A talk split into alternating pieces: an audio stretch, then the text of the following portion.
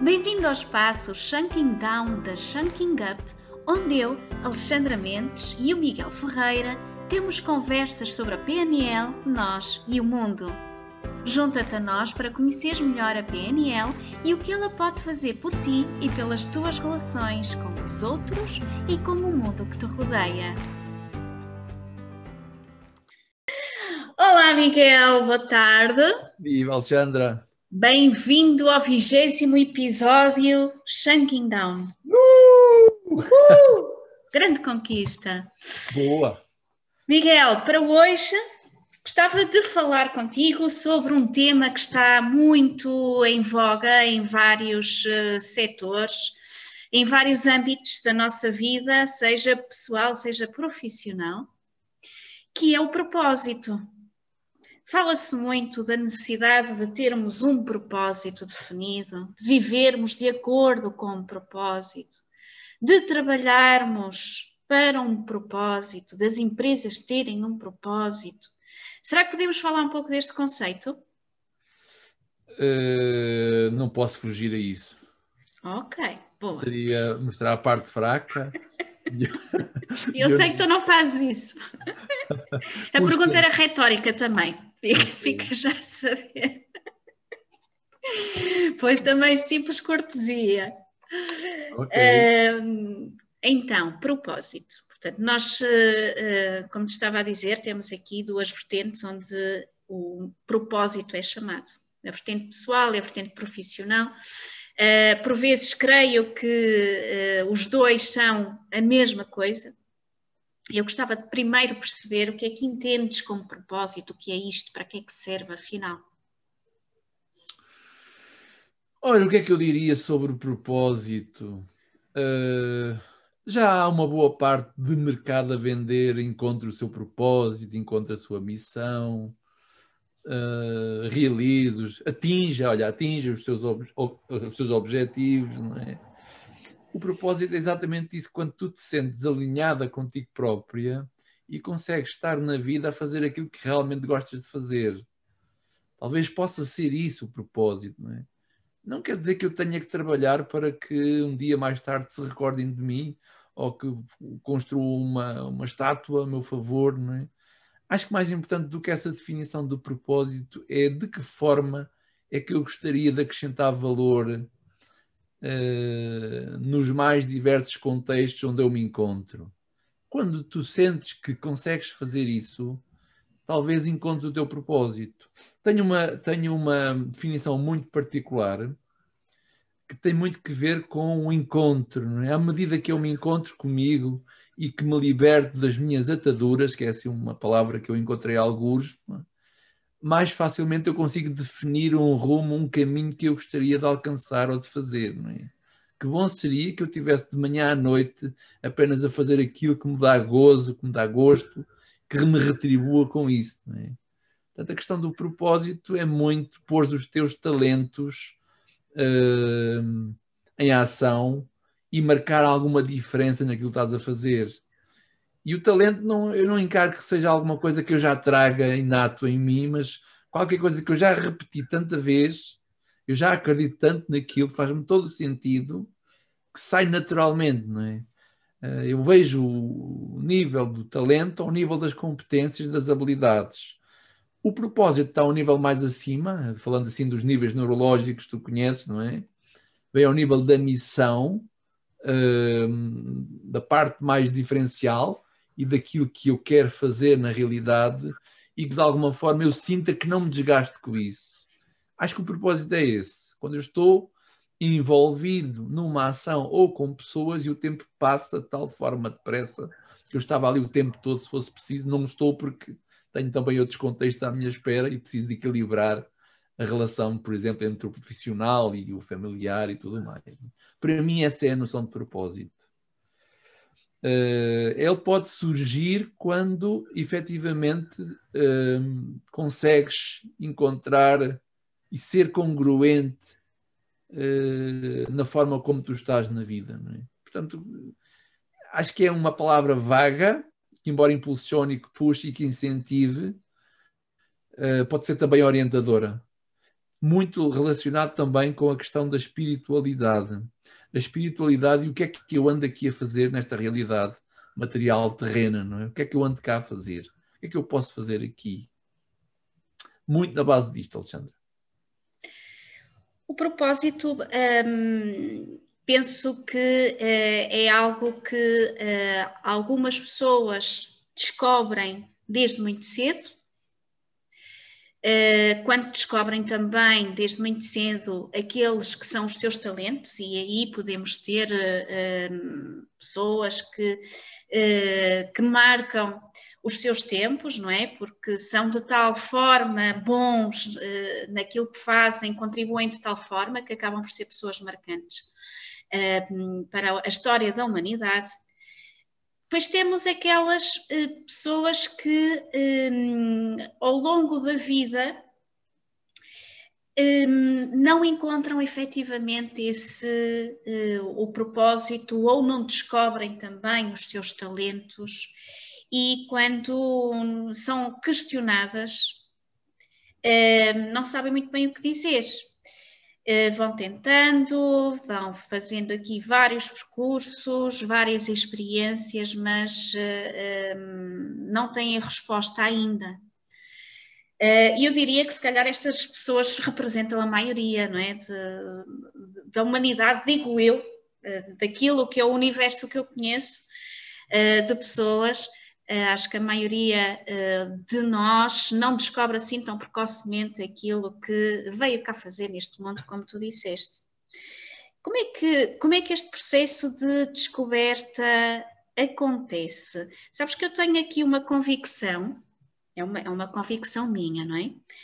Que, eh, fruto da, da, educação que nós temos e do meio e do contexto onde nós estamos inseridos, nós somos uh, condicionados para um conjunto de coisas e expectativas que alguém ou outras pessoas esperam de nós. E por vezes não temos oportunidade de manifestar aqui o nosso potencial e desenvolver os talentos que uh, contribuem efetivamente para aquilo que é o nosso propósito maior. Tu és da mesma opinião? Achas que está relacionado? Achas que isto tem, tem a ver aqui com um condicionamento? Um, ou não tem nada a ver com isso? É uma coisa completamente diferente? Qual é a tua opinião sobre a gênese? Sobre, desculpa? A gênese. A gênese. Da dificuldade de encontrar esse. Como é que tu encontras, exato, porque é que é, para algumas pessoas é efetivamente fácil e precocemente descobrem o seu propósito de vida e para outras é difícil. Aquilo que eu vou dizer dava um livro e pode ser chocante, porque vai pôr toda a gente a pensar em si própria. E esta é apenas a minha opinião depois de ter rebuscado um monte de informação sobre isso. É? Eh, de alguma forma, nós aprendemos que na vida é importante corresponder à expectativa que é esperada de mim. Quando eu vivo muito em função da expectativa dos outros, é quase que uh, estou a corresponder àquilo que o outro espera de mim e não tanto a dar-me direito a mim próprio de seguir um caminho. Estou a falar de uma coisa que nós aprendemos desde garotos, que é importante ser disciplinado, obediente, quietinho, sossegadinho. Então eu aprendo que para ser aceite, valorizado, amado, considerado pelos outros, eu tenho que fazer isso. Quanto mais esta convicção limitadora existe em mim, menos eu me dou ao direito de fazer aquilo que eu gostaria de fazer na vida. E há muita pessoa que passa nesta vida que não chega a perceber este aspecto aqui. É claro que isto já vem do funcionamento dos próprios pais, não é? E eu não estou para aqui a dizer que a obediência não seja boa, que a disciplina não seja boa, que o respeito não seja bom. Mas há pessoas que só de pensar que estão a ser desobedientes ou que estão a interferir com o outro, encolhem-se automaticamente e que vivem muito em função do feedback ou da, daquilo que lhes chega a partir dos outros. Não é? Eu, para me sentir importante, eu não preciso que o outro me aprove ou sinta uh, que eu lhe estou a corresponder. Eu, para me sentir amado, eu não preciso disso convictamente vou precisar disso se tiver isso de raiz. Por isso eu dizia há pouco, e não aprofundei neste aspecto, e ainda bem que perguntas uh, sobre, sobre isto, aquilo que me pode impedir é quando eu não ponho para fora também a minha parte, e alguns exageram por defeito, por egocentrismo, outros exageram porque se perdem muito e vivem em função daquilo que a realidade espera deles. Não é? Claro que o equilíbrio é sempre bom e é bom eu corresponder àquilo que o outro espera, mas também é bom eu pôr em prática aquilo que eu espero fazer daquela, desta possibilidade que me foi dada a mim, chamada vida. Não é? Portanto, eu, eu tenho plena convicção que quando há um desequilíbrio entre fazer-me respeitar a mim e respeitar os outros, quando há este desequilíbrio, eu esqueço-me de mim próprio e nem sequer acredito que possa ser possível ou que mereça seguir aquele caminho atrativo e que imensamente eu gostava de, de, seguir. E isto não vai só na questão do propósito, vai também na questão da identidade sexual. Não é? Esperam de mim que tenha um dado género sexual, mas na realidade eu escolho outras tendências. Então, o que é que eu faço aqui? Isto é muito sofredor dentro destes dois exemplos que estou a dar. Relativamente aos tipos de, de propósito possíveis, eu estava agora aqui a pensar. Imagina que uma pessoa decide que o seu propósito de vida é um, criar uma raça superior aqui na, na humanidade, e este é o seu propósito de vida. O propósito justifica, o, o propósito individual de cada um justifica os meios e a forma e a atuação dos indivíduos? Não sei se me fiz entender, Miguel. Veio-me à cabeça Adolf Hitler Claro. Hum. Se não justifica, naturalmente que não, não é ecológico. Não é? Quando o meu propósito põe em questão ou põe em causa vidas humanas, naturalmente que não é ecológico. E não justifica. O que é que, o que, é que define um bom propósito? Ou um, um propósito, quando eu um, defino para mim, como é que eu sei que ele é bom? Que ele é bom para mim e ecológico também. E o Olha, que é que é isto de ser ecológico? É muito fácil. A vida encarrega-te de dar informação se ele é ecológico ou não. O que é que é a vida? São os sistemas vivos à tua volta. Se aquilo que tu estás a fazer é bom para ti, mas alguém que está ligado a ti e reflete qualquer coisa, é porque está ali a falhar algo, não é? Então o propósito não é lá muito bom, a menos que desligues dessa pessoa. Agora eu quero estar ligado, o meu propósito é bom quando ele, quando ele me beneficia a mim e também os outros à minha volta. Quando o meu propósito beneficia-me a mim, mas não beneficia quem está à minha volta, quem está ligado a mim, estou a falar de relações, filhos, pais, família, amigos, então o propósito não é bom. Retifica, retifica esse objetivo. Ora, como é que nós conseguimos perceber isso?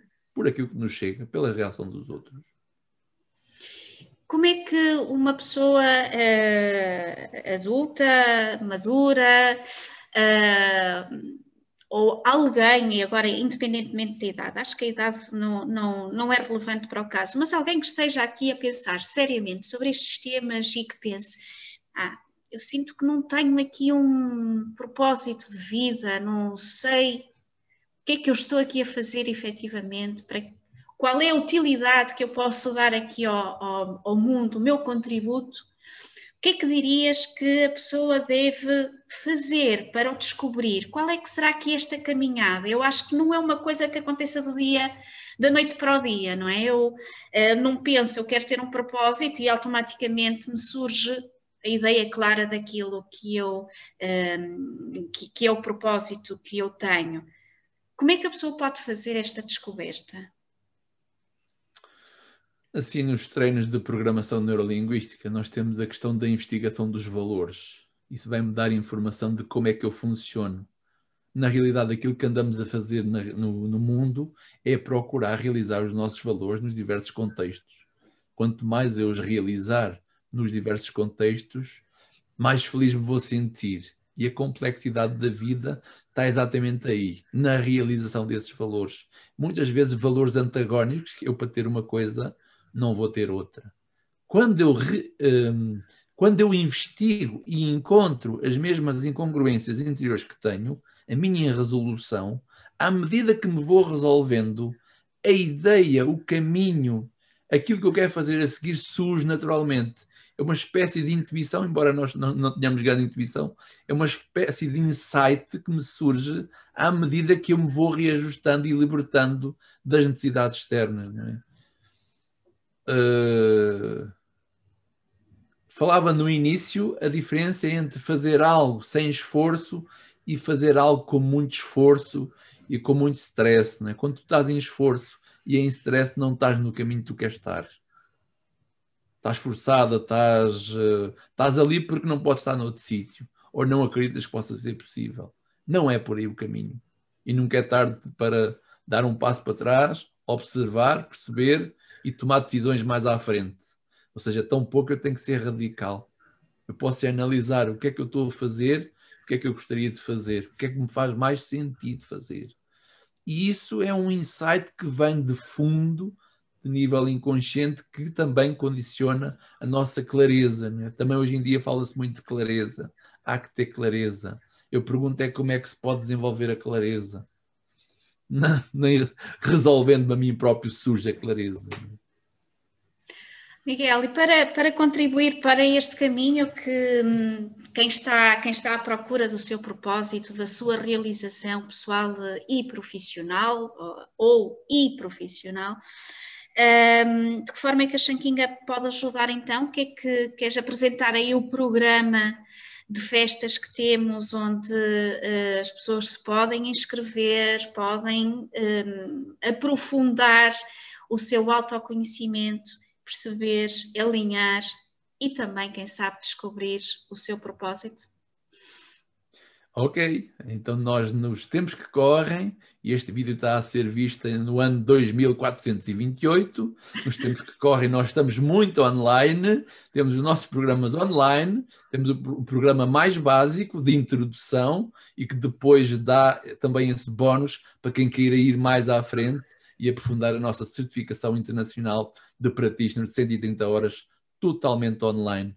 Será uma boa forma de investir tempo no sentido de fazer uma revisão sobre quem sou eu, o que é que estou a fazer, como é que eu funciono e como é que posso funcionar ainda melhor e estamos na altura indicada, mais que indicada, aproveitar todas estas condicionantes, estas condicionantes que nos estão a dar no momento atual, aproveitar isso para viajar para dentro e organizar-me para fora e reestruturar a minha vida para que quando tudo isto estiver arrumado, assim eu vou realizar outras coisas mais gratificantes.